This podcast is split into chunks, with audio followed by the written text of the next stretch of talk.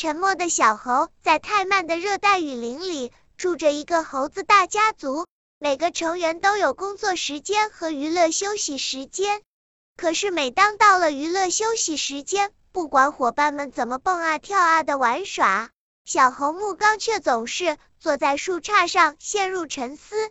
这是一个关于悲伤的故事。在泰曼的热带雨林中，生活着一个庞大的猴子家族，族长托伦加非常和蔼可亲。尽管有时候有人不遵守族规，或是想对他发号施令，他也会生气，但他还是像慈父一般看护着整个家族。家族里最年长的是米兰达和托比亚，他们有两只小猴东比和东白。还有三只年轻猴子西罗、木刚和科琳达。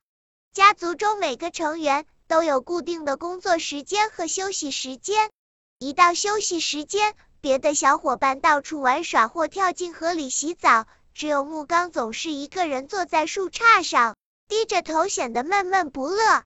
到了吃饭时间，就算桌上全是木刚爱吃的食物，他也没有胃口。从前他可是非常贪吃的呀。到了工作时间，不管是折树枝还是去雨林里找果实，木刚也都很不情愿。没精打采地，显得很疲惫。一天下午，托伦家族长召开家族会议，他对木刚说：“孩子，我们都很为你担心。你吃饭没胃口，做事提不起精神，也不和同伴玩耍。你能告诉我们？”究竟发生了什么吗？木刚一下子脸红了，摇着头说：“没什么，今晚都去想一想，木刚为什么这么忧伤。”托伦加说：“明天早上我们再来聊。”大家都觉得组长的主意不错，于是各自回去思考了。第二天，大家又聚到一起，托伦加组长按照年龄从小到大挨个儿问大家。东比很自豪的第一个发言。我觉得木刚这么忧伤，是因为他不喜欢这里，他更喜欢我们以前生活的地方。说的很好，东比。有时候我们会因为离开曾经幸福地生活过的地方而难过。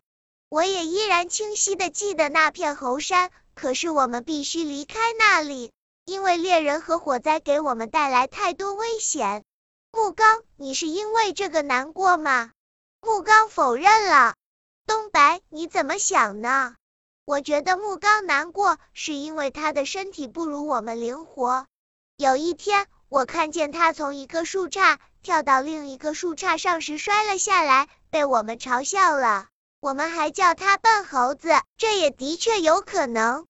托伦加族长说：“可你们要知道，有些猴子擅长跳跃，有些擅长找食物，还有些擅长通报险情。”木刚就很会寻找食物，那么请木刚告诉我，你是因为大家嘲笑你才难过吗？可是木刚又否认了。好吧，西罗，说说你的看法。我觉得木刚不高兴是因为他喜欢柯林达，而柯林达完全不理睬他。这一下，所有人都看向了木刚，然后又看向柯林达。柯林达害羞的脸红到了脖子根，可木刚还是一言不发。克琳达，那你怎么想？我想木刚是觉得我们不把他当朋友。有一天，他特别生气，说我们从来不听他说话。他说的没错，因为他总是说话很慢，所以常常会被我们打断。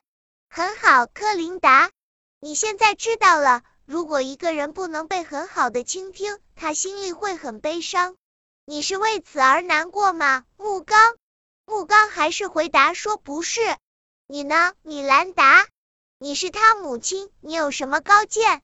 我觉得他不开心是因为我不像从前那样关心他，让他觉得我不再爱他了。因为东比和东白年纪比他小，我会花更多时间陪伴他们。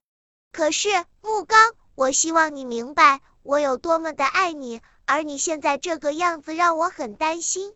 米兰达边说边亲吻了木刚，木刚却还是沉默。托比亚，你是木刚的父亲，你在热带雨林里发现走丢的木缸时，亲热的把他抱了起来。你觉得木刚现在怎么了呢？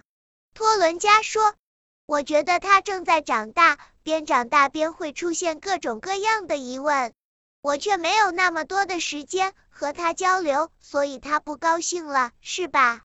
托比亚说。木刚还是摇着头否认。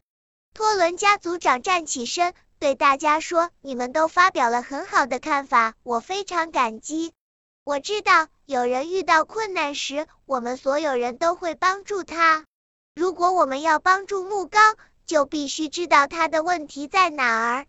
现在，我想和他去散步。”大家都站起来，继续各自的工作。托伦家族长把他粗壮多毛的手臂。搭在木刚的肩上，两人向着热带雨林的深处走去。当他俩散完步回来时，大家都发现事情有了转变，因为木刚满脸笑容。原来托伦家族长终于知道木刚为什么难过了，还给了他很好的建议。那么，你觉得木刚为什么会悲伤呢？给家长的建议：认识孩子的感情世界非常重要。与孩子进行内心交流，有助于他学会用正确的方式表达自己的情感。不必担心孩子在某一时刻产生的悲伤情绪，可以通过以下建议让孩子学习如何正确处理悲伤情绪：一、允许孩子表达内心的悲伤情绪，让他明白这不是软弱；二、别要求孩子悲伤的时候和快乐的时候表现一个样；三、和孩子分享您的悲伤时刻。四、给孩子讲一些主人公因各种原因而悲伤的故事。五、告诉孩子在哪些情况下感到悲伤、愤怒或烦躁是正常的，比如失去挚爱的人或物时。六、告诉孩子当您感到悲伤时会做些什么。七、尊重孩子的哭泣，并给他一定的独处空间。八。如果孩子需要，多给他些安慰。九，千万不要笑话他想得到安慰而耍的一些小把戏。十，让他知道他并不是大人们悲伤的来源。十一，帮助孩子表达内心的感受。